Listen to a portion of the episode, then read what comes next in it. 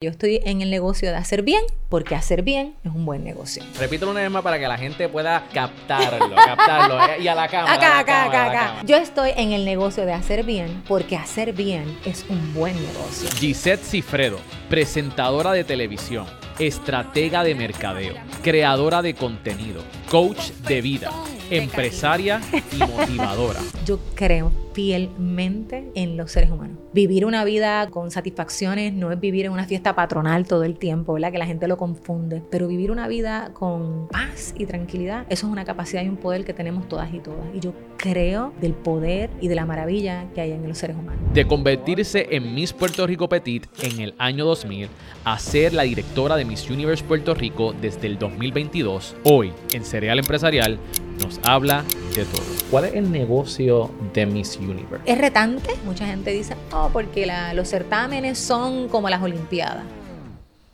Los certámenes son como la política. Así que, wow, sí. Bienvenidos a otro episodio de Cereal Empresarial Podcast. Mi nombre es Miguel Contés con acento en la E y este es el podcast que nutre tu mente con ideas innovadoras. Y la idea innovadora en el día de hoy es la comunicación efectiva y un poquito de multitasking por el lado, ¿verdad? Porque la invitada que tenemos en el día de hoy es un jack of all trades. Ha hecho tantas cosas y la están escuchando por ahí.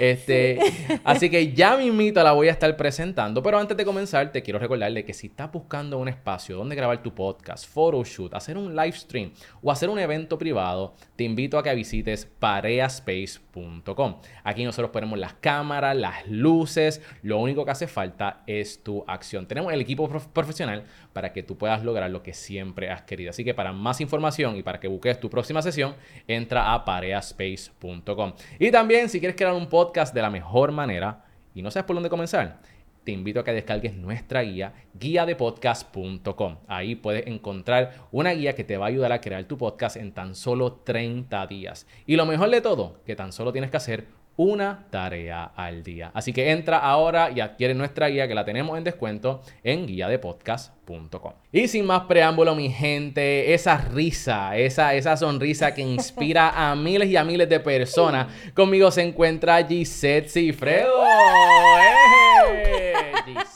Qué bueno tenerte Ay, en el gracias. podcast. No, qué bueno que se nos dio. qué Gracias bueno por que se nos dio. aceptar esta invitación. Queremos saberlo todo. ¿Cómo tú lo haces? Ay, ¿el qué? ¿Cómo te levantas a las 4 de la Cuatro de la mañana? Y ahora, mira, mira lo que me dijo este, cuando empezó este podcast, antes de que empezara. Dijo, pues hoy en las navidades, ¿verdad? Estoy, me estoy dando permiso para levantarme un Tarde. poquito más tarde. Y yo, ¿a qué hora? A las 5. Y yo, anda.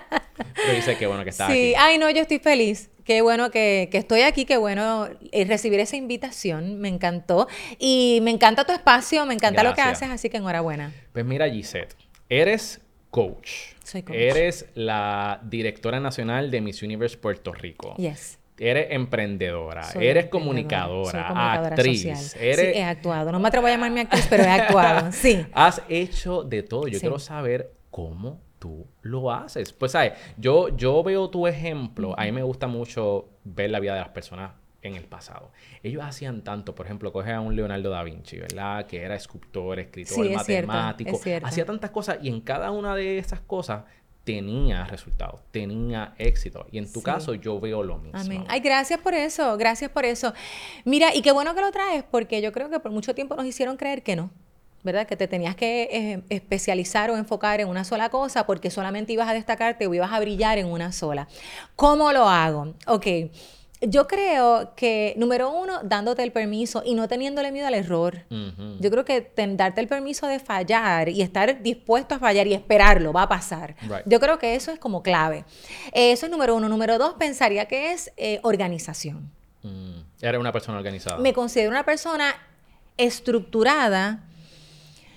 Yo creo que estructurada, soy de mucha estructura. Creo que puedo todavía mejorar más en la organización, pero de estructura sí. Ujú. Veo todo como, yo le digo a la gente que yo siento que mi mente trabaja como por files.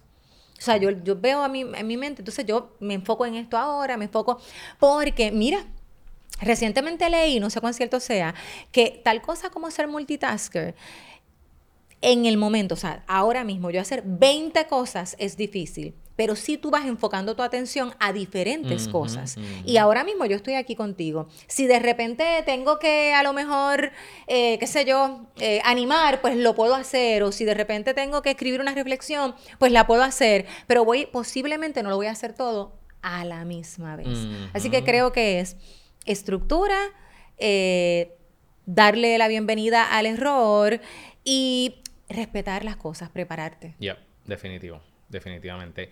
Tú eres la persona que, por ejemplo, tú dices que eres bien estructurada. Soy bastante. Eh, te consideras bastante estructurada. ¿Tú, ¿Cómo tú tienes tu, tu desktop? ¿Tú tienes un montón de files o tienes como que todo lo tienes bien puesto? Te voy a mostrar, no te lo voy a decir. Te voy a mostrar, por ejemplo, mi celular. Vas a ver diferentes, diferentes, ay, no sé si lo van a poder ver. Eh, es un reguero de cosas, pero tiene un montón de cosas ahí. Entonces, si se dan cuenta, hay unos que son unos cuadritos donde tú vas metiendo que todo lo de creativo está aquí. Lo que es de networking está aquí. Ya. Así eso te ayuda. Sí, sí, sí. Eso, eso te ayuda. Lo que pasa es que yo he visto, yo he visto los desktops y a mí me da una ansiedad bien cañona. Yo digo, ¿cómo tú encuentras las cosas? Yo he visto los desktops con 20.000 no, no, no, files. ¿verdad? Alguien por ahí. No, no, no, no. no, Las personas que trabajan aquí se, están mirando y se están riendo. No, pero, eso está mal. pero yo tengo, yo también, yo soy así, yo tengo todo. Me gustó algo que dijiste ahí, que tienes que darte permiso a, a fallar, a fracasar. Sí. Eh, en un momento dado yo estaba struggling con lo que es la perfección. Este, y me atrasé muchísimo.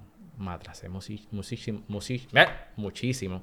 Y este, algo que yo hice es que yo cogí una caja de pizza, estaba vacía, y entonces escribí bien grande, no has fracasado lo suficiente. Porque muchas veces nosotros creemos como que, como que, ay, no, no tengo los resultados que yo quiero pues entonces tienes miedo a fracasar. Pues no la has intentado. De la gente que no intenta cosas y que no ha fracasado no se dice mucho. Así que este, yo creo que para motivarme yo escribí esas palabras, no has fracasado lo suficiente. Y las personas que nosotros Está bien. admiramos sí, exacto. han fracasado un montón. mira, parte de lo que yo hago, ¿verdad? Por, entre los sombreros que me pongo, ¿verdad? Que soy eh, speaker, motivadora, keynote speaker, como le quieran llamar. Eh, una de las cosas que a mí me gusta enfocar es que, y como optimista compulsiva, que la gente lo suele confundir, una de las cosas que me gusta enfocar es que tenemos que partir desde la adversidad. La adversidad es normal. Y no podemos estar escandalizándonos, ahora me dio a mí, escandalizándonos, eh, porque pensamos que siempre que algo negativo, adverso, porque no siempre es negativo, es adverso, es contrario a lo que yo quiero, espero, necesito, merezco, pero no necesariamente es malo. Eh, es desagradable, es incómodo. Entonces yo creo que ah, cuando uno se para ahí o las personas que se paran ahí se sienten todo el tiempo perdiendo porque no están mirando que eso es totalmente normal. O sea, es, venimos a un mundo donde hay blanco, negro y un montón de grises en medio pero venimos donde hay opuestos y las cosas buenas van a pasar las cosas que no nos gustan también van a pasar. Y son, y son normales y vamos a intentar mil veces y muchas las seremos, seremos asertivos eh, con, Con, con, lo que logremos y en otras no.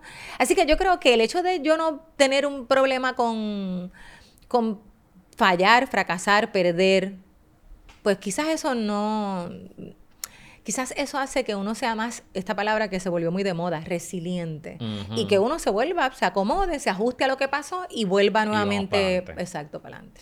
Vamos a hablar de tu lado emprendedor ahora, Gisette. Yo quiero saber, ¿verdad?, cómo tú hiciste esa transición de los medios de comunicación a fundar tu propia empresa, Brio 27. Yes. Brio 27, Brio. Me encanta la, definición de brío. Cuéntanos, que también.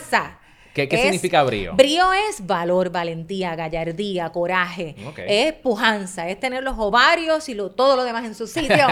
Porque para poder emprender hay que atreverse y hay que lanzarse. Así que sí, mira, algo bien interesante en mi caso es que yo como producto de los medios siempre me traté como una marca y como una empresa aunque yo no tuviese una corporación o una empresa bien eh, registrada, la realidad es que yo siempre me traté como una empresa, como una marca, como un producto y como un servicio.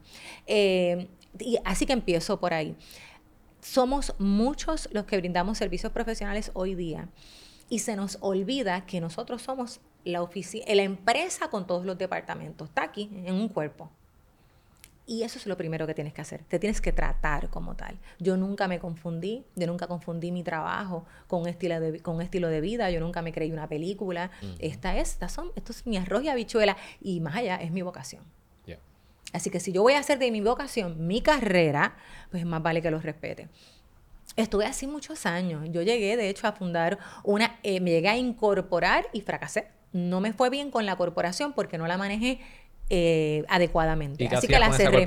Lo mismo que hago con Brío, lo que pasa es que Brío está mucho mejor y mucho más desarrollada, son casas productoras, son casas de desarrollo de talentos y de proyectos.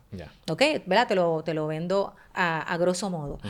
Así que, ¿qué nosotros hacemos? Nosotros podemos planificar eh, podemos desarrollar proyectos audiovisuales, experiencias para clientes, experiencias para talentos que quieren desarrollar sus propios contenidos, pues nosotros apoyamos en toda esa asesoría y logística.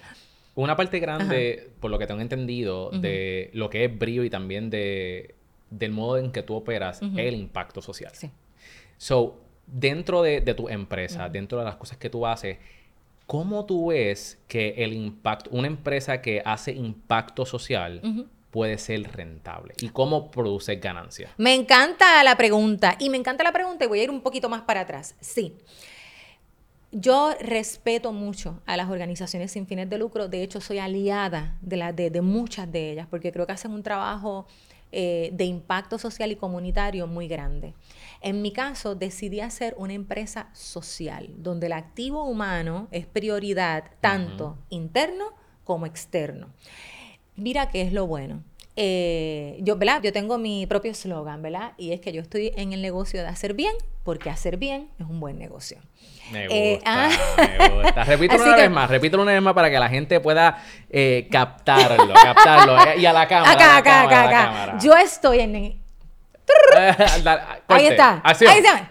Yo estoy en el negocio de hacer bien porque hacer bien es un buen negocio y es rentable. Mira, yo creo que vivimos en un mundo donde quizás cuando yo comencé no se veía tanto y yo era un extraterrestre, ¿verdad? Esta muchacha positiva, con tanta energía y alegría, era como una cosa rara en un ambiente donde no era lo más que se veía. No es que no lo había, era que no era lo más que se veía. Eh, pero hoy día tenemos a todas las empresas y a todas las marcas que están, están interesadas en dejar un legado y una huella positiva en la sociedad. Así que yo creo que muchas, como se especializan en la venta de sus productos y servicios, no necesariamente tienen todas, cuentan con un departamento o una persona que tenga asignado, porque siempre han, existido las relaciones públicas, siempre han estado los community managers, siempre han estado esas divisiones, pues como nosotros podemos ofrecerles un contenido que vaya alineado a esos valores. Mm. Todas las empresas todas tienen una misión, una visión y unos valores, la gran mayoría de ellas, porque tienen un interés en hacer un bien y en impactar positivamente bien a la sociedad mientras hacen dinero. Why not? Claro. claro. ¿Por qué no? Así que ese es mi mercado. Nice. Puedes darnos como que un ejemplo de algún tipo de campaña que tú creaste. No nos tienes que decir la marca quizás, pero a menos que quieran auspiciar. Exacto. Pues mira, sí, este, por ejemplo, hicimos una, por ejemplo, esto, contenido para las redes sociales. Pues creamos una biblioteca de contenido inspiracional útil, porque, ¿verdad? Me gusta siempre decirle a la gente, el contenido que inspira puede ser muy práctico. Tienes que escuchar, tienes que saber escuchar. Si no sabes escuchar, no vas a poder poner en práctica. Pero así mismo como yo, como comunicadora, tengo que saber decir el mensaje, el que escucha también tiene que aprender a escuchar. Y créeme que todo puede sonar muy abstracto, pero si prestas atención, o como le digo a la gente, no me la prestes, regálamela. si me regalas tu atención, sí vas a escuchar cosas prácticas y tangibles. Así que decidimos hacer una biblioteca de este proyecto que puedo decir el nombre, se llama Contigo Siempre y es para una empresa. Era, era, es un contenido para una empresa. Pues se hizo toda la producción, desde el diseño del contenido hasta la estrategia de, ¿verdad? de cómo se iba a llevar a cabo la dinámica de la grabación, hasta el, pues cómo se va todo, desde grabación, eh, diseño eh, de estrategias, desarrollo, grabación, edición, hasta el momento de la difusión se hace en colaboración con las estrategias de la empresa. Y ¿Cuál fue el impacto, por ejemplo, con esa empresa de esa estrategia? ¿Ya tienen los números? ¿Cuáles Pues fueron mira, los resultados? todavía to- los resultados entiendo que han sido muy buenos. No tenemos los números todavía, pero por lo menos ya me pidieron una segunda una segunda Ah, pues temporada. Así que entiendo que estamos bien, exactamente. buenos- buenos Este- y estamos bien y me encanta, o sea, yo creo que estamos en un mundo que mide números y los números son súper importantes, pero Right. yo vengo de un mundo donde no había números y nosotros podíamos medir impacto. Porque tú miras también, o sea, hay cosas que no te la van a decir los números. Ujú. Así que hay también unas, unas ganancias que no necesariamente tienen una métrica tan precisa como un número. Vamos a hablar de eso porque Ajá. eso, eso me parece sumamente interesante. Yo vengo, yo tengo una agencia digital. Ujú. So, para mí, las redes sociales son súper prácticas. Yo tiro un anuncio, yo veo cuál, eh, cómo la gente recibe ese mensaje, lo veo en los comentarios, les gusta, no les gusta, critican, eh, apoyan. eh, puedo ver cuánto, a cuánta gente yo llegué, puedo saber cuánto me costó por cada persona que lo vio. O sea, yo tengo las métricas en las redes sociales. Cuando vamos al offline, ¿verdad? Cuando estamos hablando de billboards, cuando estamos hablando de televisión, radio, este, o quizás eso otras, otras cosas que no son tangibles, ¿cómo uno las mide? ¿O qué uno está buscando en Tú ese estás caso? buscando, ese feedback es distinto. Y ¿te acuerdas cuando decían que la mejor promoción que se daba era la de uno a uno, la de word of mouth? de- Definitivo. ¿Te acuerdas? Sí, para mí sigue siendo la mejor. Pues es lo mismo. El feedback word of mouth es lo mismo. Tú te encuentras, o sea, hay veces, yo no sé si te ha pasado, hay veces que para ti a lo mejor hay un video que a lo mejor no tuvo los resultados en número, pero sales a la calle y hay un feedback que no es consono con esos números. Y hay gente que te puede dar un feedback positivo sobre eso y a lo mejor los números no te dicen que fue tu post o tu video o tu publicación más exitosa. Yo todavía creo que nosotros tenemos que medir cosas. Yo tengo que medir también trayectoria, yo no te puedo medir nada más por números. Tú te preparaste, tú tienes un conocimiento, una educación, tú hiciste una inversión en tu carrera, Eh, tú has tenido una serie de experiencias. Yo también creo en el seniority. O sea, yo creo que yo creo que hay muchas cosas que tienen un valor que no necesariamente los números lo van a reflejar.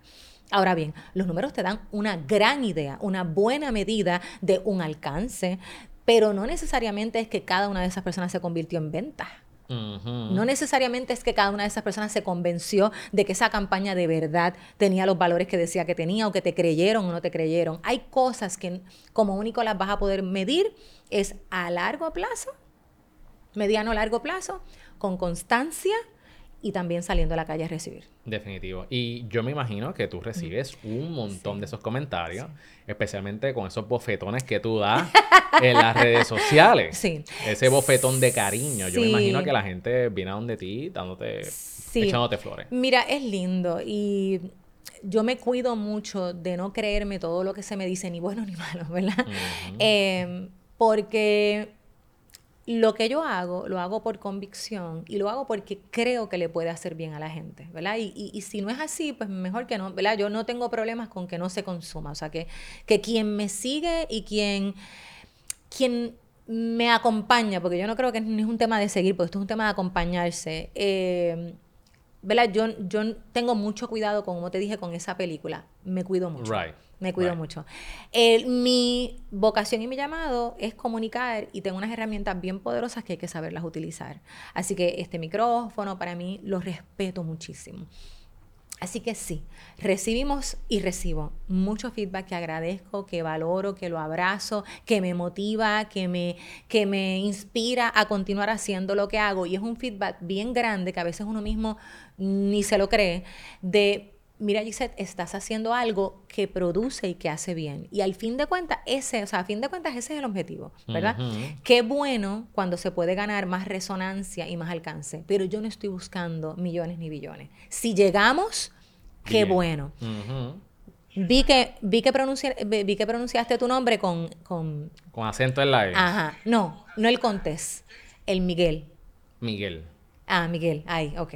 Este, pues, eh, Miguel, yo no celebro ni 100 seguidores, ni 1000 seguidores, ni 100 mil seguidores. Yo celebro a uno. Y para mí una persona cuenta, y para mí una persona es suficiente. Y si yo voy a un espacio y puedo impactar, impactar a una persona, yo me siento, o sea, la más poderosa la más pega, incluyéndome. Y si puedo impactar a mil, qué bueno. Y si puedo impactar a cien mil, qué bueno.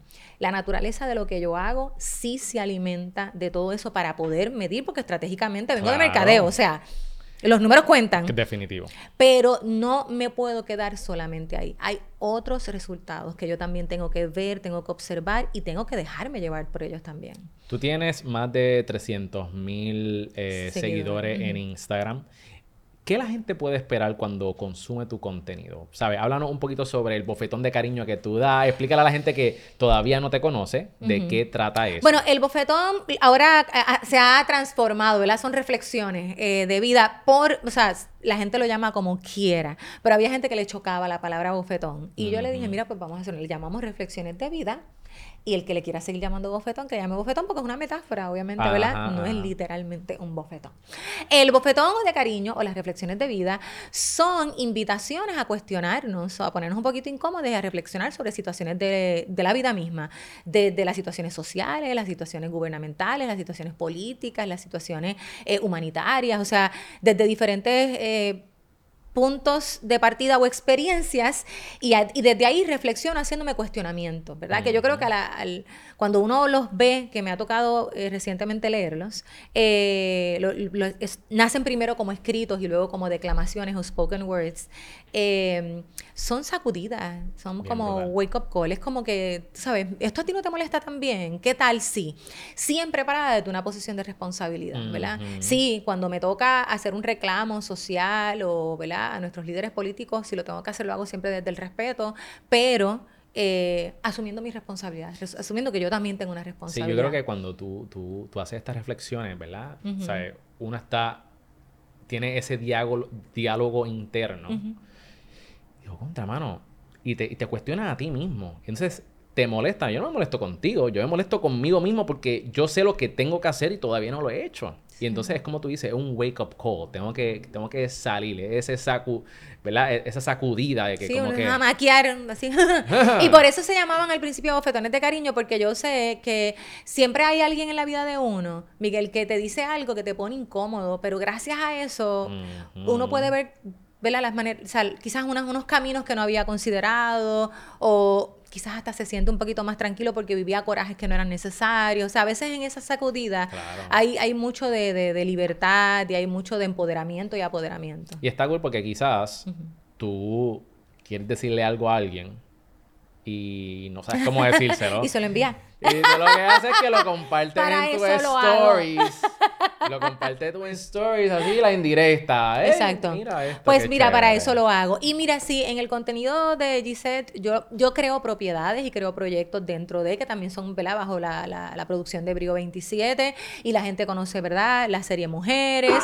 Y la gente conoce que hay un podcast que va también por temporada que se llama Sin Prisa. Eh, hay unas propiedades particulares. Están los consejos que nadie pidió. Este, o sea, hay propiedades distintas que, que, que le ofrezco por temporada a la gente y es un contenido muy honesto, ¿verdad?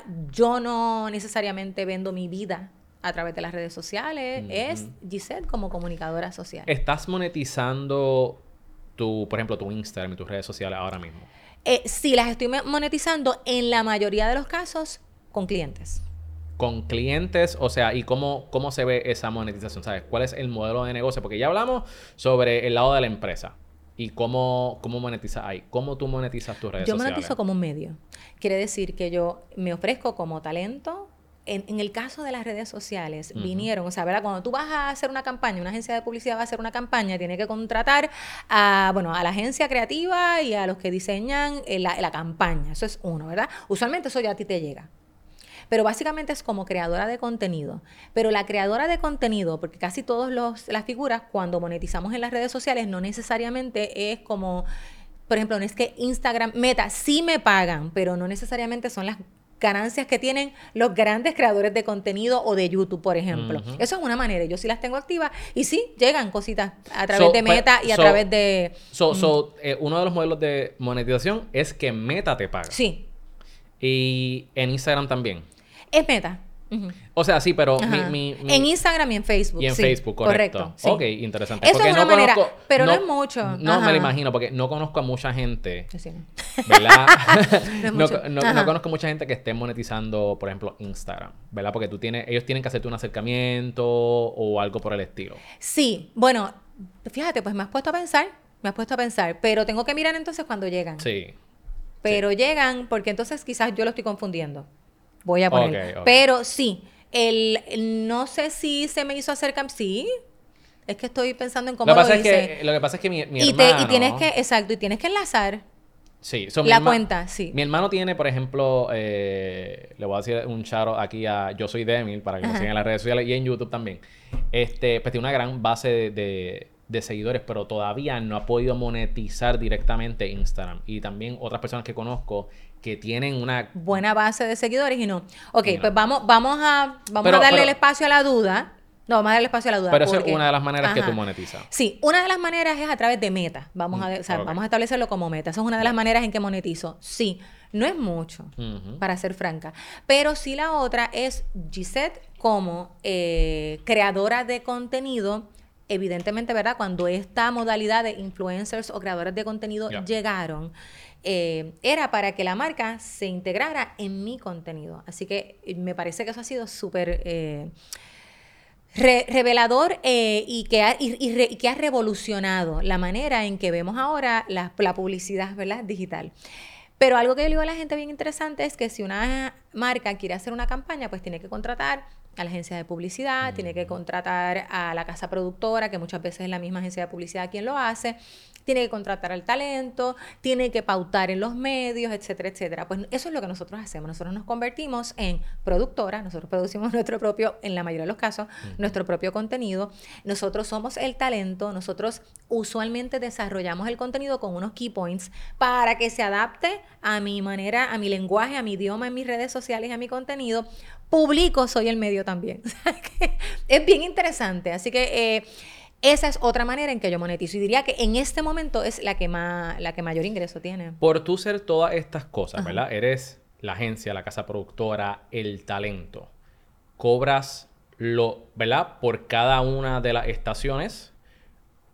Es quizás un atractivo porque cobras menos. Porque le dices a las personas, pero mira, en vez de contratar a la agencia, a la casa productora y el talento, por tanto dinero, por menos de lo que te costaría contratar a todas esas personas, pues te, te doy estos servicios. O le cobras más porque es más eficiente poder trabajar contigo. No, yo creo que tú le haces un paquete, pero creo que todas las partes son importantes, ¿verdad? Yo te diría, sí, dependiendo del diseño, de lo, es, depende del objetivo, pero yo pienso que todas las partes son importantes. El trabajo de la agencia y de la casa productora cumple, ¿verdad? Con, uno, con unos objetivos que no necesariamente son los mismos y unas calidades que no necesariamente son las mismas a cuando nosotros trabajamos por mi cuenta, porque yo hago eso para mi contenido. Yo no lo voy a hacer si nos contratan a los dos para una misma campaña. Yo establezco las estrategias para mi contenido, para que funcione bien, de acuerdo a como ya tú conoces a tu audiencia. Right, el- right, y right. el contenido, o sea, el- eso que tú hablas y promueves en tus redes sociales, ¿verdad? Porque yo maybe no... Si tratan de que, por ejemplo, yo hago un contenido de crítica a, a películas o a música, pues ese no es lo que yo hago. Right. Así que como no es lo que yo hago, pues yo no puedo adaptar ese contenido a ese estilo. Sin embargo, tú sí lo podrías, o sea, no en tu caso. Exacto, pero sí, pero te me- entendí, si te entendí. te dedicaras a eso, lo puedes hacer. Así que, contestando tu pregunta, yo creo fielmente en que zapatero a su zapato y en que cada rol es importante. Pero creo fielmente en que nosotros tenemos que valorar la aportación que hacemos, porque sin duda alguna es una gran aportación y si podemos eh, brindarle y ofrecerle un paquete al cliente que le facilita mucho. Ya. Los creadores de contenido en general facilita mucho. Yo sí, desde Brio 27 puedo desarrollar eh, diferentes eh, proyectos y campañas con diferentes talentos. Eso lo podemos hacer. Sin embargo, te estoy hablando de Gisette. Correcto, exacto. Por eso te, te había preguntado como que dentro de tus redes sociales, cómo es que tú lo, cómo es que correcto. tú lo trabajas. Sí. Dentro de tu equipo de trabajo, ¿con cuántas personas tú trabajas? Nosotros somos cinco leones. No somos Cinco gatos. somos cinco leones. Right, somos cinco leones fijos, ¿verdad? Pero uno subcontrata Siempre, mucho, claro, exacto. claro. Cada vez que vamos a grabar eh, la, la serie web Mujeres, pues se incluye más equipo. Así que en teoría, ¿verdad? Juntitos nosotros somos cinco leones. ¿Quiénes, quiénes, o sea, ¿cuáles son las posiciones de estos cinco leones? Bueno, ¿Qué es lo que hacen? eh, las- los cinco leones somos mi esposo, Víctor Santiago, que nosotros dos juntos somos los fundadores de la empresa. El, o sea, y hacemos muchas funciones. Está el gerente de alianzas, que es Emanuel Irizarri, que es el que trabaja con los clientes directos. Tenemos a nuestra productora audiovisual, que se llama Yalimar Febo, que es básicamente la que también nos produce todo el contenido. Tenemos a una persona de finanzas, que es bien importante para nosotros, para que pueda eh, mantener los proyectos en budget. Y tenemos, ay, yo a, a Yeser a veces no sé ni cómo llamarlo, pero eh, Yeser, wow, Yeser es nuestro todo. Eh, pero básicamente él trabaja todo lo que son eh, estrategias de, de negocio y él trabaja una de nuestras cuentas y trabaja uno de nuestros talentos. Pero todo lo que son estrategias de negocio, cuando digo estrategias de negocio es...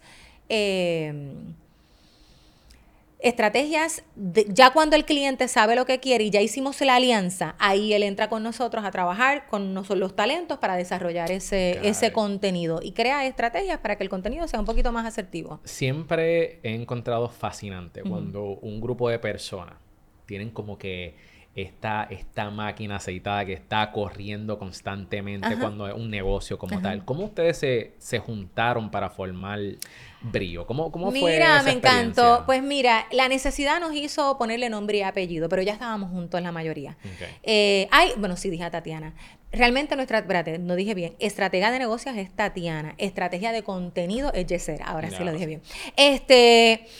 Eh, los nuevos del grupo, pues son estas dos personas que acabo de mencionar. La mayoría ya estábamos y comenzó siendo una relación de amigos, ayudándonos. Eh, pero en el caso, por ejemplo, de Yalimar, que Yalimar es la productora, le decimos Mami Yali porque es una dura en lo que hace. Entonces, y rapea también. Y rapea, ¿sabes Muy bien, pues muy bien. Entonces, eh, pues ella comenzó, ¿verdad? Con nosotros ella dice, y, y lo repito, que ella era fanática de Objetivo Fama y de su animadora, que en ese momento era yo, y me hacía muchos artes. Y pues ella siempre ha tenido esa, ¿verdad? Esa, ese talento.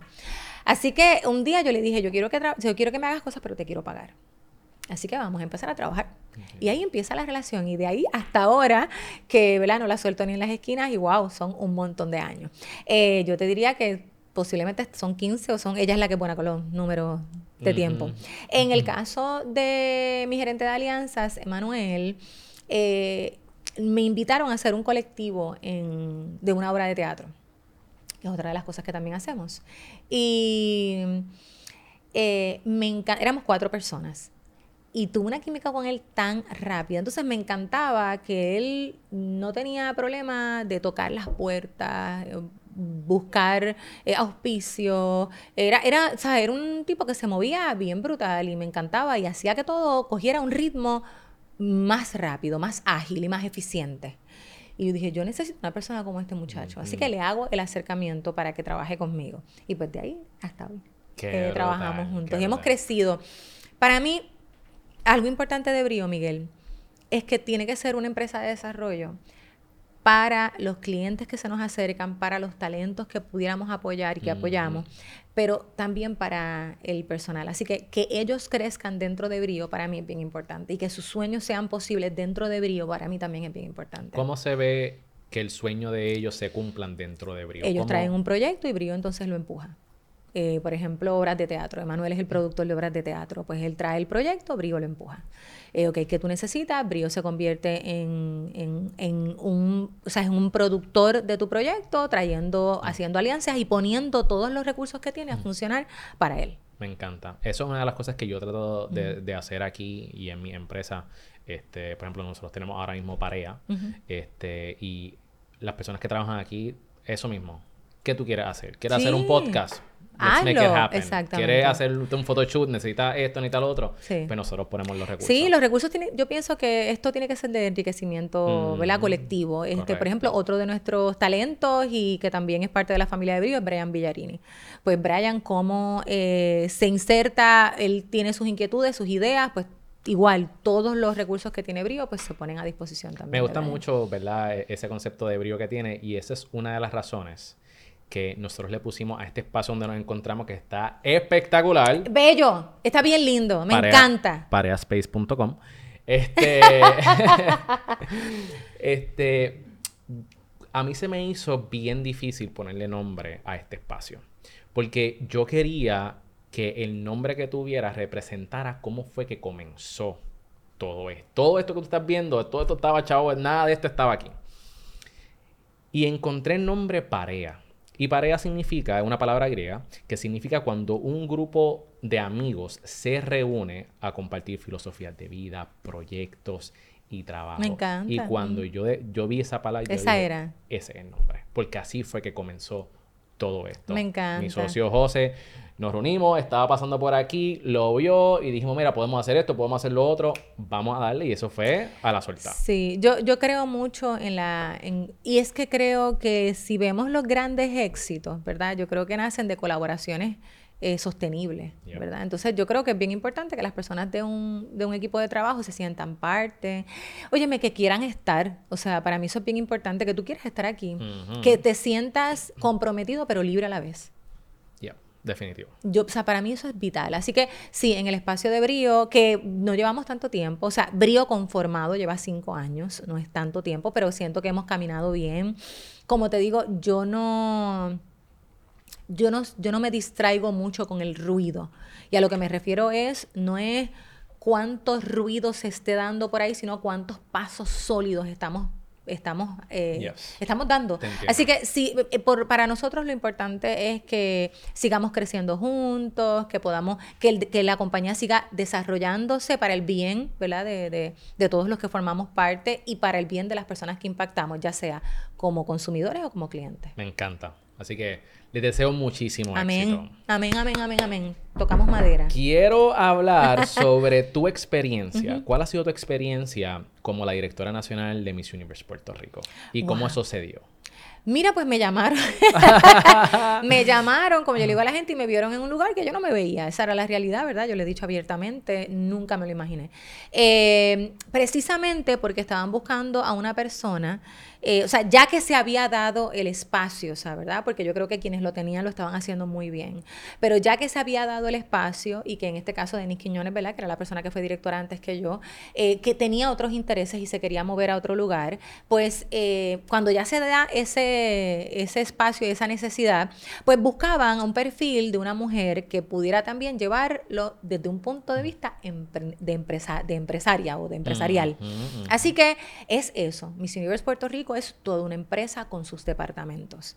Y quien lo lleve, pues sí, debe tener un conocimiento básico sobre cómo contrataciones, manejo de personal, manejo de presupuesto, desarrollo de proyectos. Así que un poco lo que yo hago con Brío, pues se me replica acá. Este, me mata porque, ¿verdad? Es un proyecto que, que, como yo le digo a la gente, pues es cíclico y tiene un ciclo que es una escuela donde tú tienes un grupo de mujeres maravillosas, donde las tienes que preparar. Luego tienes a una, a una eh, embajadora nacional que también la tienes que preparar y la tienes que desarrollar para que empu O sea, eh, tiene, tiene como diferentes facetas.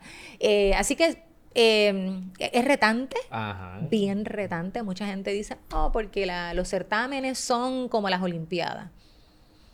Los certámenes son como la política. Así que, wow, sí, los certámenes, o sea, la gente lo considera suyo y lo es. La embajadora es la embajadora del país. Eh, uno lo hace, pero realmente le pertenece al país. Y pues puede ser bien criticada, puede ser bien amada, tienes que manejar mucho, eh, que la opinión pública siempre va a estar ahí porque es un proyecto de patria. ¿Cómo, cómo tú como directora nacional. Haces el equilibrio entre promover la belleza de la mujer con el empoderamiento femenino? ¿Verdad? Porque muchas, quizás muchas personas ven estos certámenes como que bien shallow, bien, bien superficial. Frívolos, ajá. ¿Cómo, cómo tú haces ese, ese balance tú promoviendo, ¿verdad? Lo que son los derechos de la mujer y... y- ¿Cómo haces ese balance? Lo que pasa es que definimos, ¿verdad? Yo creo que tenemos que pararnos en dónde y cómo estamos definiendo la belleza. Entonces, si tú la belleza solamente la defines como un aspecto físico, pues se te va a quedar corto, porque el certamen no es eso. Es una plataforma completa para desarrollar y potenciar mujeres. Así que la parte física compone un aspecto y es el aspecto de esa comunicación, de esa preparación nosotros todos podemos vernos en nuestra óptima condición. Lo que pasa es que no podemos estereotipar la belleza y eso es lo que ha venido pasando, ¿verdad? Con la plataforma, que ha venido rompiendo con esos cánones, ¿verdad? esas normas que se habían establecido de que la belleza era una, que era blanca, que era alta, que era delgada, que era con pelo lacio, que era con ojos claros y se ha ido diversificando poco a poco, ¿verdad? Antes veíamos mucho más mujeres rubias, de hecho ahora casi son, más, son menos las que se ven cuando vamos a un escenario internacional. O sea que es bien interesante cómo se ha ido diversificando en términos físicos. Sin embargo, todas las mujeres, o sea, porque la gente piensa que la inteligencia llegó ahora. No, no, no. Yo estoy segura que todas las mujeres que han ganado desde el principio certámenes, la realidad es que han sido mujeres muy capaces y con una voz muy fuerte. Poco a poco hemos ido dándole más espacio a su voz, a su contenido, a su proyecto social y les hemos dado más foros para escuchar. El certamen es un reflejo de la sociedad, Miguel. La sociedad ha ido cambiando y el certamen también. Y tengo que decir que Mis Universo, hablando de la franquicia, de la organización internacional, Mis Universo ha sido bien valiente en provocar cambios que sabemos que muchas comunidades no están listas. ¿Cómo eh, cuáles? Como por ejemplo darle la bienvenida a mujeres casadas. Eso sí, me enteré que... Y con hijos, ¿verdad? Es un y creo que también levantaron también la edad la edad, exactamente, ahora mismo no hay límite de edad, correcto. Así que es un poco chocante porque nosotros no estamos acostumbrados a eso, estábamos acostumbrados a un certamen que mucha gente dice se llama Miss, ¿cómo es posible, verdad? Que casadas, pero son estigmas y estereotipos, ¿verdad? que yo puedo respetar y comprender. Sin embargo, entiendo que si desde esta plataforma nosotros podemos impulsar cambios positivos para las mujeres, ¿por qué no? ¿Por qué no? Hay muchas mujeres que se están viendo representadas y el poder de la representación yo creo que es uno de los, de los factores de mayor cambio en el, en el mundo. Necesitamos más representación, necesitamos entender que somos muchos y muchas las que vivimos en esta sociedad, que ocupamos espacio y que nuestro espacio es importante. Así que mientras más personas se vean representadas en lugares de éxito, en lugares que son celebrados, yo creo que vamos a tener, yo creo que eso va a tener un impacto positivo en muchas de las problemáticas sociales que vivimos. Oye, Miss Universe para mí no es nada fácil. Eh, o sea, yo no, ni me lo imagino, porque a ti en todo momento te están juzgando. Todo el tiempo. Todo el tiempo. Y no es tan simplemente lo, el jurado que está ahí al frente. Estamos hablando de millones y millones de personas. Y mira, para que tengas una idea, eh, por ejemplo, eh, Miss, Universe Puerto, eh, Miss Universe, la organización internacional, entre los cambios que ha establecido es que no le llaman jurado. Ellos le llaman comité de selección porque quieren evitar eso mismo, que las chicas sean juzgadas. Ellas son evaluadas. Y para que tú hagas como un cambio de palabra, ¿verdad? Nos pone en una perspectiva distinta. Pero sí, nosotros, sobre todo en Puerto Rico, que amamos los certámenes, eh, de hecho, en la página de internet, en la información que te, que te envía la organización, ellos no le llaman certamen de belleza. Ellos, ¿Y cómo le llaman a...? Certamen, plataforma. Ellos la palabra belleza la utilizan porque no, está, porque no la vamos a demonizar.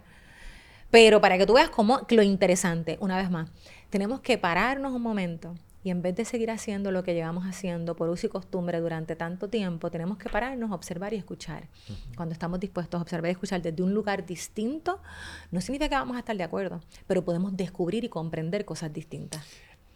Déjame ver si me puedes quizá aclarar cierta duda, porque ahora mismo me vino una pregunta y yo digo, oye, wow, nunca me había preguntado eso. ¿Cuál es el negocio de Miss Universe? ¿Cuál es el negocio? Es un muy buen negocio. ¿Sabes? me, gustaría saber cómo, que, cómo se monetiza ahí, cuál es el, modelo de negocio. Bueno, evidentemente, la quiero ser responsable. A mí no me pertenece Miss Universe Puerto Rico, así que yo no estoy autorizada para estar hablando, ¿verdad? De informaciones de negocios internos, pero es una franquicia, ¿verdad? Y piensa en el modelo de negocio de una franquicia como tal. O sea, es una organización internacional que tiene este proyecto, que lo vende a diferentes países, diferentes países participan, hay mucho, ahí tienes un programa de televisión, o sea, tienes varios proyectos que atraen mucho cliente, pagan por esa exposición, así que es el negocio del entretenimiento, o sea, está dentro del mundo del Yo lo veo de parte de la franquicia, ¿sabes? Cojamos un fast food, tienen franquicia, ¿verdad? Ese es el negocio de ellos, pero los franquiciarios que obtienen, por ejemplo, quizás con lo que tú hayas dicho, no sé si lo puedes decir, pero quizás lo que yo me imagino es, por ejemplo, voy a tener certamen, voy a vender auspicios en la televisión. Claro, sí, sí, sigue Hay otras cosas, por ejemplo, que se llevan eh, que no sea en cuestión de televisión. Sí, hay otras propiedades y hay otras experiencias que también se monetizan a través de clientes. Sí. Ok, ok, ok. Interesante. Sí, sí. Es un modelo de negocio, pero, pero, o sea, que funciona. Como te dije, ¿por qué no? y se hace bien, qué bueno. El, el, la gente confunde hacer bien con gratis. No. No.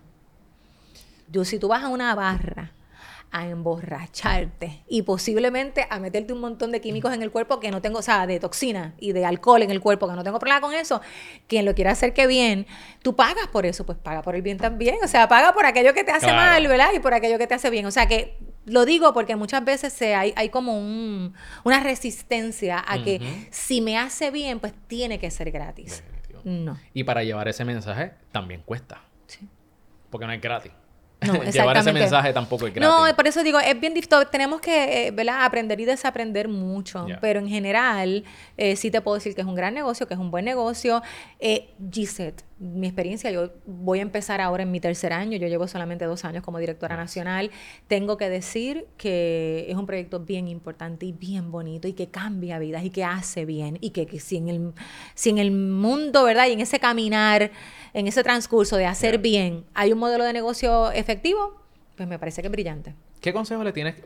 Primero, ¿cuáles son los pasos para uno participar en Miss Puerto Rico? Bueno, hay que audicionar. O sea, primero tienes que enviar, eh, tienes que llenar un registro online. Eh, así que eso sería lo primero. Evidentemente, eso tiene una fecha de, ¿verdad? De, límite, un límite de, fecha. Ya una vez llenan el registro online, nosotros las invitamos a, a, participar de una audición. Todas las chicas que se registran pueden audicionar. ¿Qué nosotros estamos buscando? Pues estamos buscando muchachas que tengan buena proyección escénica, que tengan buena oratoria, que puedan convertirse en buenas embajadoras, no tan solo para representar a Puerto Rico, sino para ser embajadores de marca, de guapa en este caso, ¿verdad? Durante su año de reinado. Así que eso para nosotros es bien importante. Otro de los puntos que nosotros vemos también es tiempo de preparación.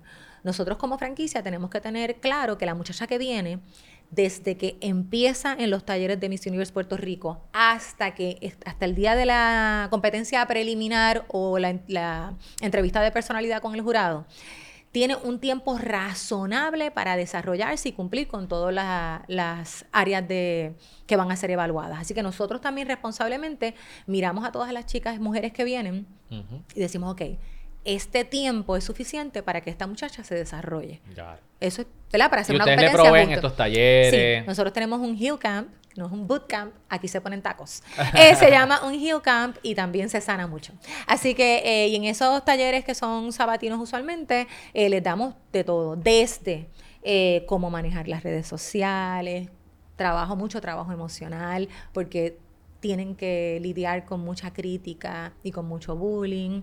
Eh, les damos desde pasarela, arreglo personal, oratoria, entrevista, trabajamos el proyecto de causa social. Así que es un, yo le digo a la gente que es una aceleradora y esa experiencia que esas niñas tienen, y yo digo niñas porque me pongo muy maternal, pero son mujeres, este, que esas mujeres tienen, no sé si hay otro espacio que lo provea en ese mismo término de tiempo. Mm, interesante. Si tuvieras que darle un consejo a todas estas mujeres que quieren participar en Miss Universe, ¿qué consejo les daría? Solamente uno. Un consejo a las que quieren participar. Sí, que dicen, contra, estoy pensando si debo someter mi aplicación, si sí, si, si no. ¿Qué consejo tú les darías?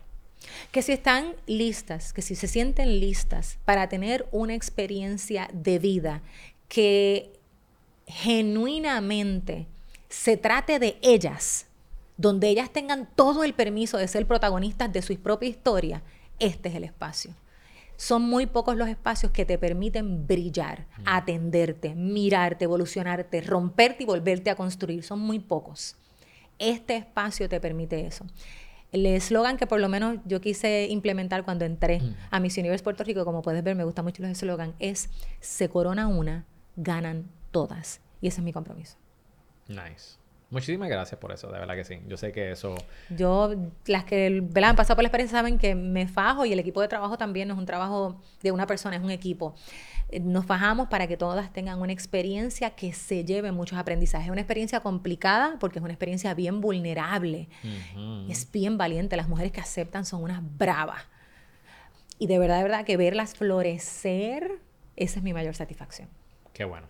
Gracias por eso y por todo el trabajo que estás haciendo, porque yo sé que es como tú dices, salen transformadas de ahí, no, no va a ser la misma. Definitivamente tú entras ahí, tú no vas a salir. No va a ser y no es fácil, es mucho compromiso, es mm. mucha presión, no es fácil. Pero si tú tienes fe en ti y estás lista para estar en el spot de tu vida, de tu historia, ese es el escenario. Es Miss Universe Puerto Rico, no es otro. Vamos a hablar un poquito sobre tus hábitos, Giselle. Ay, los hábitos. Dijiste que eras una persona estructurada. Este, pero ¿cómo se ve tu día?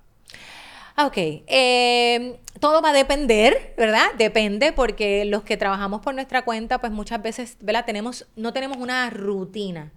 Por eso la estructura dentro de es importante porque no es algo rutinario. Pero yo me levanto, ¿verdad? Un día en semana me puedo levantar a las 4 de la mañana. Eres brava, eres brava, Navidad. te reconozco. Me dedico dos horas, siempre le digo a la gente que esas dos horas para mí son súper importantes, son las horas de, de, conectar, de mirar el calendario, de, de, proyectar, de que mi mente está creativa, de escribir las reflexiones. Son horarios que son bien de hacer nada, de mirar para lejos, de mirar para arriba, de hacer ejercicio. Son dos horas que suenan poco, pero para mí son un montón.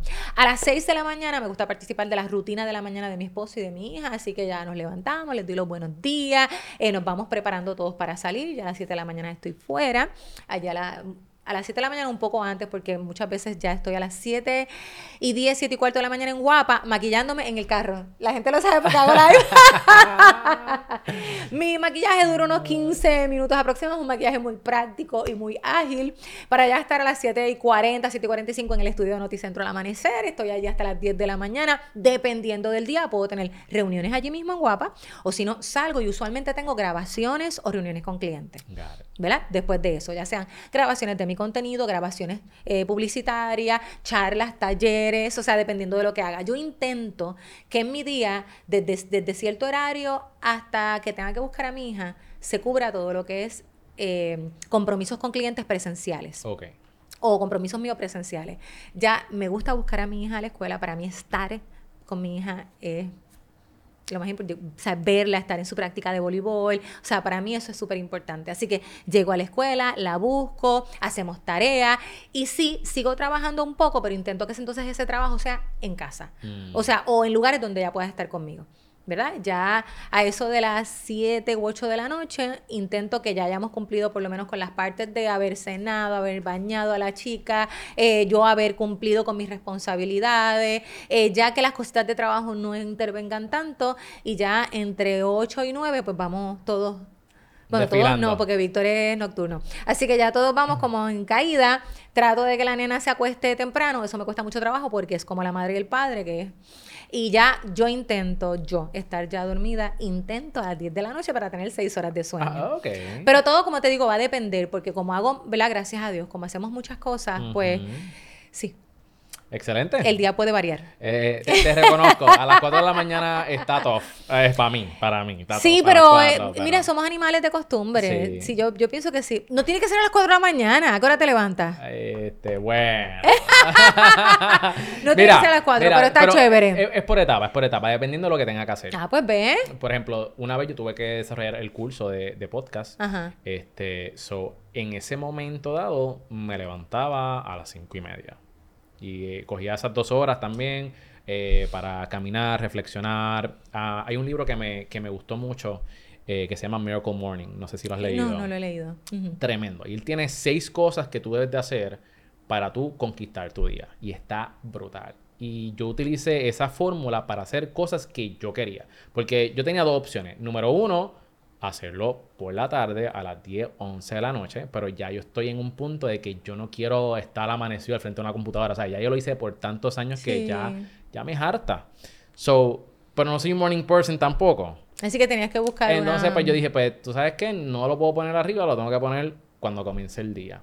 Y gracias a ese libro fue el que me dio como que el blueprint para yo poder lograr lo que yo quería. Eso está bien. Y, creo mucho en las etapas. Creo muchísimo en las etapas. Yo creo que hay unas etapas donde tú puedes, o sea, yo como madre, pues ahora mismo mis prioridades, pues, ¿verdad? Pues yo las veo de una manera diferente. Ahora bien, Mira, yo creo que muchas veces, Miguel, estamos buscando como que el mapa ideal y correcto para nosotros tener éxito como empresarios, como emprendedores, y que estas historias que vemos, ¿verdad? Eh, en las redes sociales, que vemos en, películas que vemos documentadas, no todo el mundo va a tener esas historias. Y esas historias sí pueden ser las, puede ser la mía, puede ser la tuya. Pero yo no creo en meterme la presión de esta es Gisette, y yo sé que mucha gente puede estar bien en contra de, de, lo que estoy diciendo, pero yo no creo en meterme la presión de pelear para ser número uno. Y esto que te voy a decir puede ser porque no es que no sea competitiva, no es que no sea capaz, no es que yo no busque la excelencia y no es que no busque el éxito, pero no le doy el poder al uno. Yo creo en ser exitosa, punto. Y ese número no me lo puede poner nadie. Entonces yo creo que en la medida en que uno va diseñando de verdad, diseñando tu propia historia de éxito, que tú te sientas en paz, que tus finanzas logres que estén bien, que te goces lo que haces, que en tu vida personal sientas que también hay satisfacciones, porque hay muchas personas exitosas profesionalmente, pero yo no sé si pueden decir lo mismo de su vida personal. Yo creo en ese balance. Y un balance que, como le digo a la gente, no se ve 50 y 50, no se ve así. Quíteselo de la mente. El balance se siente porque no se ve todas las partes por tiempo igual y cantidades iguales. Eh, lo que se ve es un reguero. Pero tú lo sientes y si tú sientes que estás dando el máximo en las áreas de tu vida y que te sientes satisfecho, satisfecha y en paz. Amén. Así que sí en el camino del, del, emprendimiento yo sí creo en la sensibilidad empresarial. Yo sí creo en esa. Yo creo en el, en el emprendedor humano, en el emprendedor que falla, en el emprendedor que no necesariamente voy a ser número uno por no sé quién dijo. Pero sí soy exitosa. Ojo, si llego número uno, lo voy a hacer. Seguro que sí. Mira, te quiero compartir algo que me pasó recientemente por esa misma línea.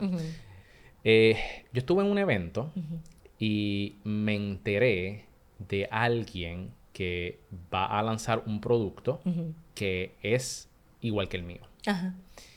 Entonces me cogió de sorpresa y de momento yo estoy molesto pero prendido en candela. no me pude concentrar después de ahí y yo estoy pensando como que, tiache, como que ahora voy a tener que hacer esto porque esta persona va a hacer esto, entonces yo tengo que hacer esto, tengo que lanzar antes que esta persona, tengo que hacer este anuncio, tengo... entonces yo estoy en mi mente haciendo todo este plan y no estoy molesto porque la persona lo lanzó, o sea, no estoy molesto con la persona ni, ni, ni con la organización. Estoy molesto conmigo mismo porque quizás yo no aproveché esa oportunidad como tenía que aprovecharla. Entonces, yo estoy en mi mente teniendo este diálogo, haciendo un plan, estoy molesto conmigo mismo, estoy haciendo todo este plan, y llega una persona, ¿verdad? son diferentes speakers que había en ese evento, llega una persona y da una reflexión. Y él, hizo, él dijo algo bien sencillo, dijo, en los ojos en un momento dado. Dijo, no tienes que competir con nadie. Y yo me quedé como que, oh my god, me está hablando. Se enteró. no tienes que compartir con nadie. Es más, no tienes que competir contigo mismo. Y ahí yo hice una internalización y ahí yo entendí de que tú no, tú no tienes que competir con nadie. Tienes que ser competitivo, pero no tienes que competir con nadie. Pero si tú estás llamado a ser, ¿verdad? Porque yo estaba más molesto porque no aproveché esa oportunidad. Pero, óyeme, Dios me llamó a hacer esto. Y si Dios te dice, mira, mantente aquí, que aquí es donde te va a ir bien. Tú no tienes que mirar para ningún otro lado. Y sabes lo que pasa, que mirar para el otro lado es un ejercicio bien estéril. Lo que vas o sea, no puedes hacer nada con eso. Mirar para el otro lado no te da absolutamente nada, que no sean pesares, que no sea dolor, que no sea coraje y que no sea impotencia y que, y que, te puede inmovilizar. Pero la verdad del caso es, y me gusta la, ¿verdad? la reflexión que traes y la puedo compartir, es que por eso te digo que yo le tengo un poquito de respeto y miedo al, al, a la imagen que se crea de esta vida de exitoso o de esta vida de los likes o esta vida de... Porque entonces nos creemos que de verdad eso así se ve el éxito. Y no, el éxito se ve de un montón de maneras distintas y sabes qué, a veces no se ve. A veces no la vas a poder ver y hay un montón de eh, gente exitosa caminándote por el lado y tú posiblemente sin idea o hasta subestimando. Entonces yo no me creo esas películas de yo pararme aquí y decirte que soy exageradamente exitosa. No, yo me siento satisfecha con lo que tengo, Miguel. Quiero más. Me gusta ser compet más que competitiva, es más, vamos a decir, me gusta ser competente, me gusta ser capaz, me gusta tener las destrezas y dominarlas y me gusta la excelencia, más que la perfección, Yep, la excelencia.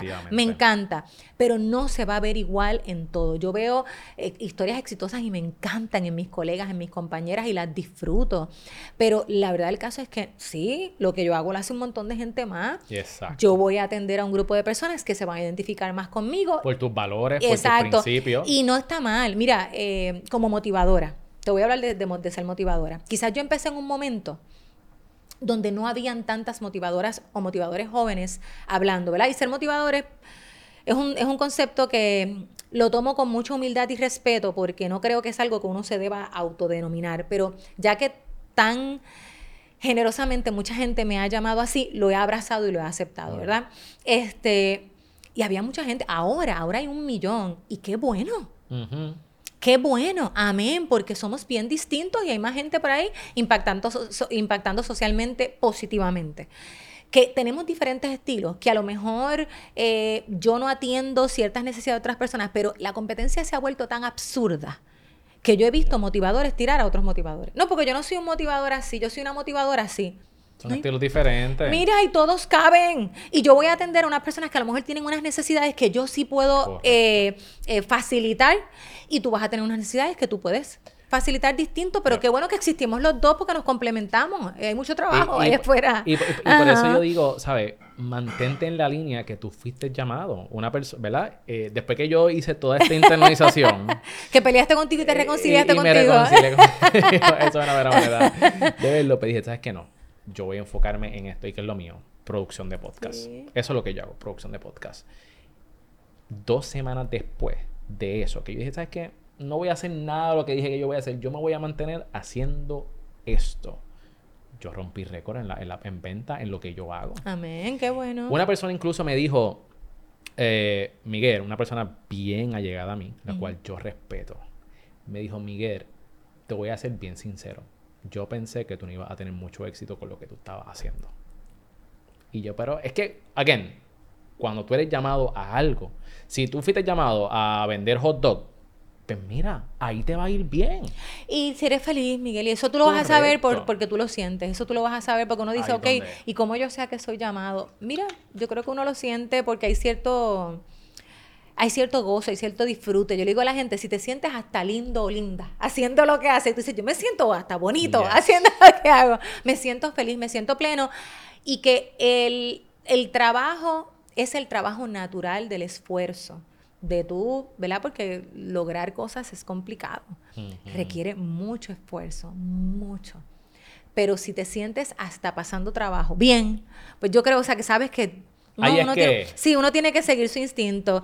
Pero Miguel, todos estamos llamados, todos y todas estamos llamados y llamadas a la felicidad y al éxito y asimismo a las tristezas, a las indignaciones y al fracaso. Y cuando nosotros abracemos ese whole, todo se maneja distinto y pasamos más tiempo sintiéndonos bien. That's right. Me encantó. Ahí está. Por ahí va. Ahí está este otro bofetón. De cariño, no lo de podemos Y podemos hacer el ruidito, bofetón. Mira, vamos a entrar a la sesión de la O, donde tienes que escoger rápido entre esto mío. y lo otro. Me pongo nerviosa. ¿Estás ready? Creo. Más importante en una pareja, inteligente o gracioso. Ay, graciosamente inteligente. Tienes que escoger una, tienes que escoger una. Eh, Esas son las reglas. Gracioso o inteligente. Inteligente. Dinero o tiempo libre. Tiempo libre. Ahorrar o invertir. Invertir. Pizza o pasta. Uh, esa está bien difícil. ¿Pizza o pasta? Pizza. Eh, honestidad o los sentimientos de la otra persona. Yo creo que honestidad con. O sea, complemento. ¿Cómo se dice? Eh, toma en consideración los sentimientos. Honestidad. Ok, el papel de toilet. ¿Cómo tú lo instalas? ¿Por encima, Para, por encima o y para abajo. ¿Dónde está la cámara? Va así. El rollo se ala. Ahí está. Para abajo. Y lo, y lo dijo Giselle. No lo dijo yo, ni la patente No, de... yo toda mi vida lo he puesto así. Y si, perdónenme, a los baños ajenos que voy. Lo arreglo. si lo veo con el pe- con, o sea, Pa- como por la atrás, por adentro. atrás, por Ajá, atrás. No, no, no, para, No, no, para el frente. La patente dice que es por el frente. Pues, ¿eh? Hay una patente La para patente eso. dice Ahí está. Miguel. Eh, The Rock o Kevin Hart. Ay, los dos me caen, no los conozco, pero me caen tan brutal. me caen súper bien. Eh, The Rock o Kevin Hart. The Rock, Ok, masaje de espalda o de pie. de espalda. Ok, muy bien, ese fue el primer round, muy bien. Ay, Dios ¿viene segundo? Ahora viene el segundo. Ahora es que. Ahora es que. Ajá. Ok, siempre llegar 10 minutos tarde o 45 minutos temprano. No, 45 minutos temprano, tarde no. Que todas las camisas te queden dos sizes más grandes o un size más pequeño. Ay, pequeño, no me gusta. Dos sizes más grandes, puede ser que sea muy grande, pero le pongo una correa. Ok, ok. Ajá. Vivir sin internet o vivir sin calentador de agua ni aire acondicionado. Fíjate, el aire acondicionado me lo puedes dejar, no tengo problema. El aire acondicionado sí Que vaya. pero sin calentador. Difícil. ¿E internet o calentador de agua entonces? Wow, esa está bien difícil porque hoy día dependemos mucho del internet. Miguel, esta es la más difícil de todas. Porque no me gusta, no me gusta el agua fría, pero creo que entonces vivir sin calentador. Ok. Transportarte permanentemente 500 años al pasado o 500 años al futuro. 500 años al pasado. Es que me da mucha curiosidad el pasado, lo reconozco. Pero el futuro no tengo idea de lo que es. Así que... Pero está igual. Exacto. Eh, futuro. Nunca poder utilizar un touchscreen o nunca poder utilizar mouse ni teclado. Nunca utilizar un touchscreen. Ok. Y por último, ¿prefieres envejecer del cuello hacia arriba o del cuello hacia abajo? Envejecer. Aquí, del aquí, cuello en el micrófono, en el Espérate, micrófono. co- pues, Ok. si prefiero envejecer del cuello para arriba, o sea, que se me caiga la nariz, las orejas, Ajá. O del, del cuello, cuello para hacia- abajo. No, yo prefiero envejecer del cuello para arriba. Muy bien, ahí está la sesión de la O, mi gente. Yo sí, yo cuento con Ahí buenos está, productos para ahí está. Muy bien, muy bien. Bueno, vamos ahora a la última sección donde hablamos sobre perspectivas de vida y mentalidades. Hablando de mentalidad, ¿qué mentalidad tú entiendes que es vital para prosperar? ¿Qué mentalidad yo entiendo que es vital para prosperar? Voy a pararme en lo primero que te dije ahorita. Eh, para, o sea, para, para uno avanzar, no hay avance para mí sin error. Yo creo que uno de los mayores problemas que nosotros tenemos como sociedad es aceptar que las cosas nos salgan mal y que tengamos que tratar. Así que yo te diría que es la ley del esfuerzo. O sea, tenemos que aprender a pasar trabajo, a incómodo, a, a- a fallar y a- y a ser flexibles en ese proceso, descubrir quizás cosas que no habíamos visto, pero me parecería que es eso. Yo, para mí la gente que avanza, o sea, en una carrera, ponte, ¿verdad? en un maratón, mil personas pueden arrancar súper rápido y pueden ser muy ágiles, pero la clave es quedarte en la carrera Yes. es que si te caíste, llores, te sobes, te levantes y sigas caminando, ¿verdad? Es que de repente si caminaste, de repente dices, este camino por aquí no me gusta y veo un, o sea, un- otro camino que no es ni más corto ni más largo. Por acá es que tengas esa flexibilidad durante el trayecto. Así que me voy a parar en, en- en- fíjate, para que tú veas cómo esto es así, cómo esto es. Full, full circle. Ajá. Eh, si tuvieras que darle un consejo a la Gisette de 20 años, ¿cuál consejo le daría? A la dices de 20 años, espérate que tengo que sumar, restar y multiplicar. Porque son un par de años para atrás. Eh, a la Gisette de 20 años es, eh, pues, hashtag, uno de mis hashtags funciona ser tú, be weird. Sería ese, este... Y déjame ver, yo te diría que... Sí, yo creo que es... Con, o sea, ten la... Confía en ti. Confía en, en que todo lo que te hace dudar porque es extraño o porque no es usual, eh, it's okay. Y está bien, está bien ser tú. Vamos a, a montarnos en la máquina del tiempo.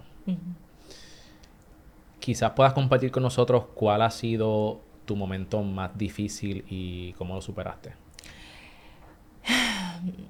El momento más difícil.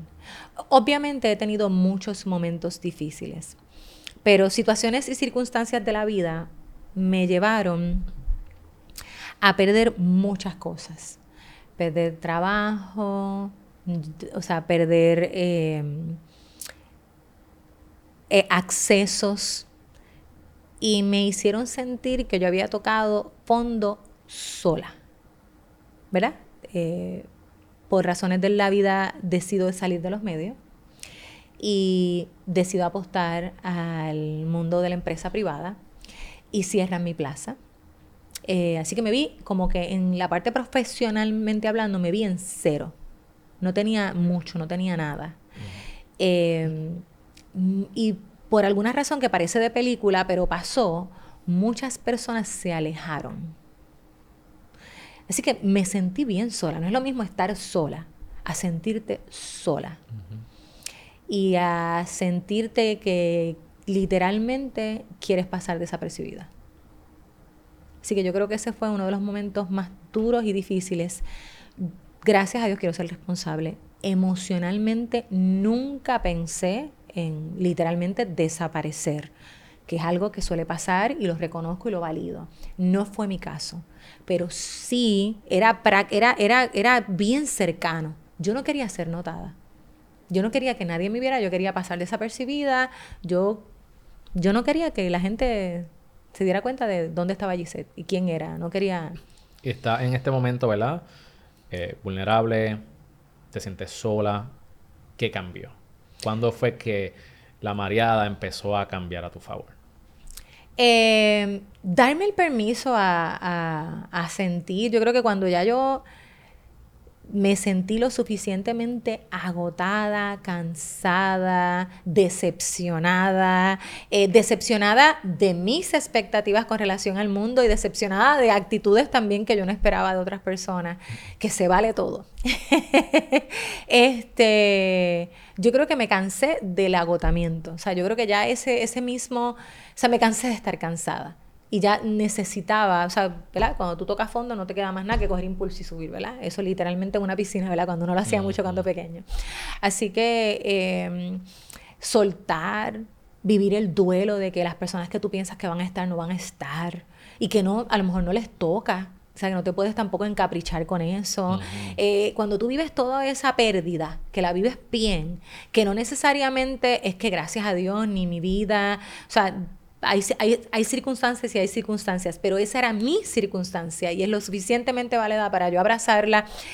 Eh, en ese momento, eh, empezar a mirar y a observar lo que sí tenía. Porque estaba viviendo desde lo que había perdido y no tenía, pero sí habían cosas allí que yo tenía, sí había gente que yo nunca voy a olvidar que literalmente te, levantan del piso, literalmente. Entonces yo creo que cuando ya te cansas de estar cansada, que ese agotamiento, o sea, ya lo que tienes luego es un hambre impresionante.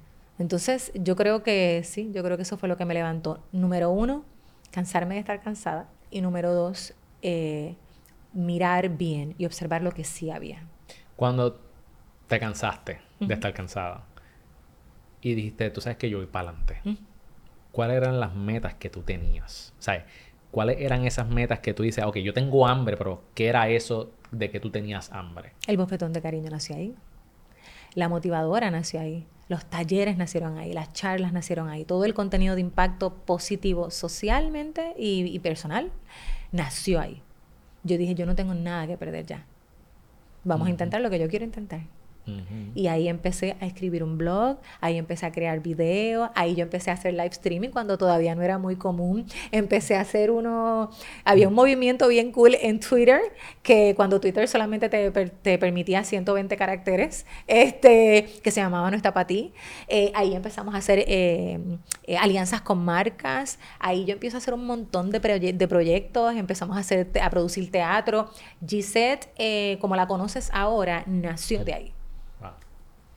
Qué brutal. Muchísimas gracias por, compartir eso con nosotros. Yo creo que muchas veces eh, nuestras mayores bendiciones están, ¿verdad?, envueltas en una crisis. y de ahí pueden salir cosas Sí, muy bonitas. sí. Si, si uno tiene la mentalidad correcta. Sí, yo creo que es darte la oportunidad. El dolor asusta, pero el dolor es bien natural y el dolor te está diciendo tantas y tantas cosas. Y yo no digo, ¿verdad?, que uno se debe quedar en el dolor, siempre buscar ayuda para mí eso es bien importante. Respeto mucho el trabajo de los psicólogos y, y psiquiatras y coaches y todas las personas, guías espirituales. Así que cuando uno necesite ayuda, uno debe ir a buscarla. Pero, y no, y también hay bendiciones en la felicidad, ¿verdad? No todo está eh, alrededor del dolor, pero sin duda alguna el dolor el coraje, la indignación pueden ser eficientes. Para moverte y tomar acción. Excelente. Por último, ¿cuál es tu por qué? ¿Cuál, ¿Cuál es la razón por la cual tú te levantas todos los días a las 4 de la mañana y dar lo mejor de ti? Pues yo creo en la gente. Yo creo fielmente en los seres humanos. Y e intento que las cosas que nos pasan como sociedad no me quiten esa fe. Yo creo tanto en la gente. Creo que tanto en la vida. Creo que todo el mundo, todo el mundo, todo el mundo, aquí no hay gente especial, aquí no hay excepciones, Miguel. Aquí todo el mundo tiene una gran capacidad de hacer bien. Aquí todo el mundo tiene una gran capacidad de ser feliz. No es fácil, no es, no es, no es Disney. Vivir una vida con, con satisfacciones no es vivir en una fiesta patronal todo el tiempo, ¿verdad? Que la gente lo confunde.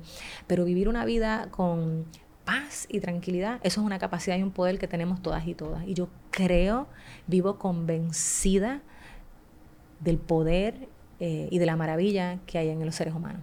Wow. Y eso es lo que me motiva a hacer lo que hago.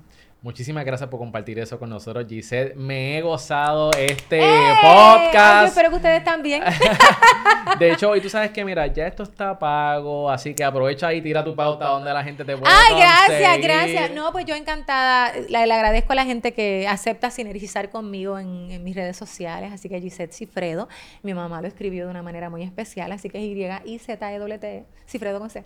Gisette Cifredo, esas son mis redes sociales en todas las plataformas digitales y les agradezco mucho cuando se paran de su espacio y de su tiempo, teniendo tantas opciones para encontrarse conmigo, lo valoro un mundo, de verdad, los valoro un mundo. Así que gracias por eso. Muchísimas gracias, Gisette. Y te recuerdo que si te gustó este podcast y nos estás viendo a través de YouTube, asegúrate de darle subscribe y a este canal y déjanos un comentario, ¿verdad? ¿Qué fue lo más que te impactó de, lo, de esta entrevista? ¿Cómo algún comentario, algún bofetón de cariño te ha ayudado a ti? Escribirlo en los comentarios. Si está en Apple Podcast o Spotify, asegúrate también de darnos subscribe y dejarnos una reseña de 5 estrellas.